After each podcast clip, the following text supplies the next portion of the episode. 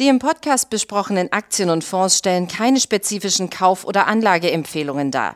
Die Moderatoren oder der Verlag haften nicht für etwaige Verluste, die aufgrund der Umsetzung der Gedanken oder Ideen entstehen. Herzlich willkommen zu einer weiteren Ausgabe vom Money Train, dem Börsenpodcast von der Aktionär. Manche Aktien, sie steigen über die Jahre scheinbar immer und bescheren Anlegern damit traumhafte Renditen. Doch was macht die Unternehmen hinter diesen Over-the-Top-Performern so besonders? Was zeichnet sie aus?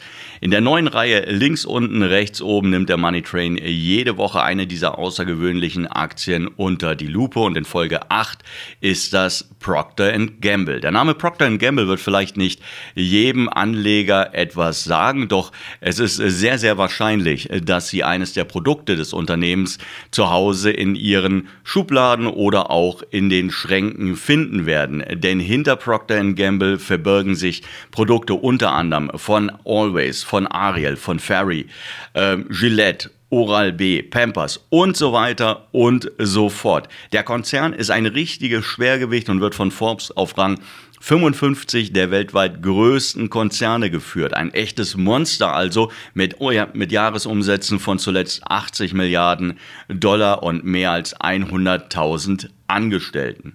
Was die Performance betrifft, weiß Procter Gamble ebenfalls zu beeindrucken und vor allem bei einer Kennzahl dürften Langfristinvestoren der Kiefer regelrecht nach unten klappen. Und dazu kommen wir später bei dieser, äh, was diese Statistik betrifft, sehen wir uns gleich an. Jetzt geht es erstmal um die Performance seit März 2003. Das kennen Sie vielleicht schon. Wir schauen immer 20 Jahre zurück und dann schauen wir, wie haben sich die Aktien über diesen Zeitraum entwickelt. Und bei Procter Gamble 20 Jahre sind das 232 Prozent gewesen, was die reine Kurssteigerung betrifft. Das entspricht dann einem Zuwachs von 2320 äh, Euro, wenn Sie 1000 Euro investiert hatten. Das heißt, Sie sitzen nach 20 Jahren also auf einem Betrag von 3320 Euro.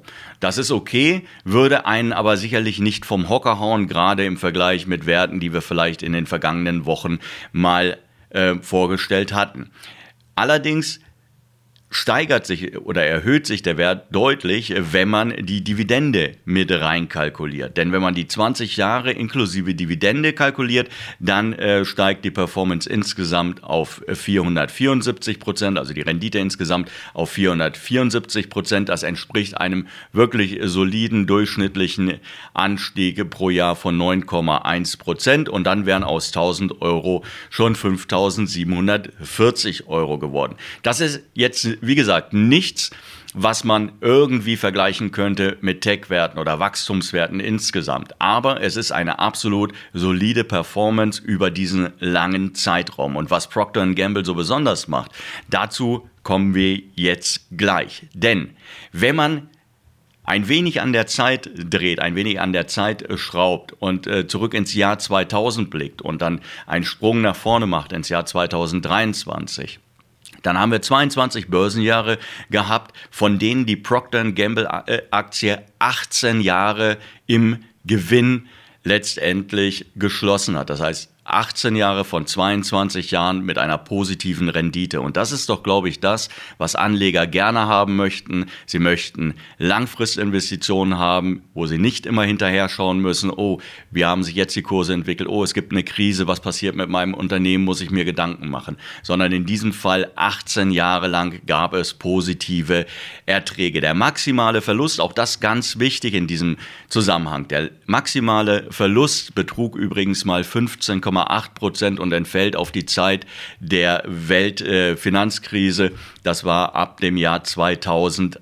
Also auch hier ein überschaubarer Wert, wenn man überlegt, wie sich dann eben in dem Fall andere Unternehmen geschlagen haben. Dann ging es ja teilweise ähm, deutlich über 30, 40 oder vielleicht sogar 50 Prozent nach unten. Und da ist ein Minus von 15 Prozent oder knapp 16 Prozent absolut zu verschmerzen. Auf der anderen Seite der maximale Gewinn, der ist noch gar nicht so lange her und der erfolgte oder die maximale Rendite, sie lag im äh, Jahr 20 Sie lag im Jahr 2019 und äh, betrug 35 Prozent.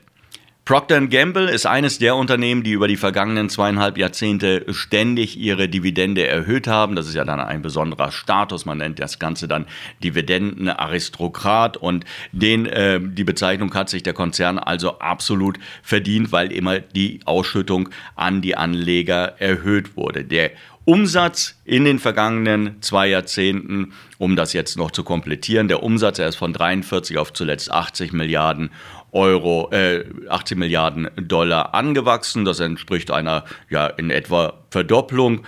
Allerdings der Gewinn, er ist deutlich schneller äh, gestiegen als der Umsatz. Er hat sich seit 2003 auf 14 Milliarden Dollar rund verdreifacht. Die Nettomarge, also das, was Procter Gamble tatsächlich aus seinen Erlösen an Gewinn rausholen kann, das äh, ist ein Wert 17,5 Prozent, also durchaus solide, nicht ganz so hoch wie in den Vorjahren, hatte aber natürlich auch damit zu tun, höhere Inflation, höhere Kosten und das hat zuletzt eben ein wenig auf den Margen gelastet. So, was macht Procter Gamble besonders, mal abgesehen davon, dass der Konzern äh, eine sehr hohe Kontinuität an den Tag liegt, was die Kursperformance und auch die Ausschüttungen betrifft.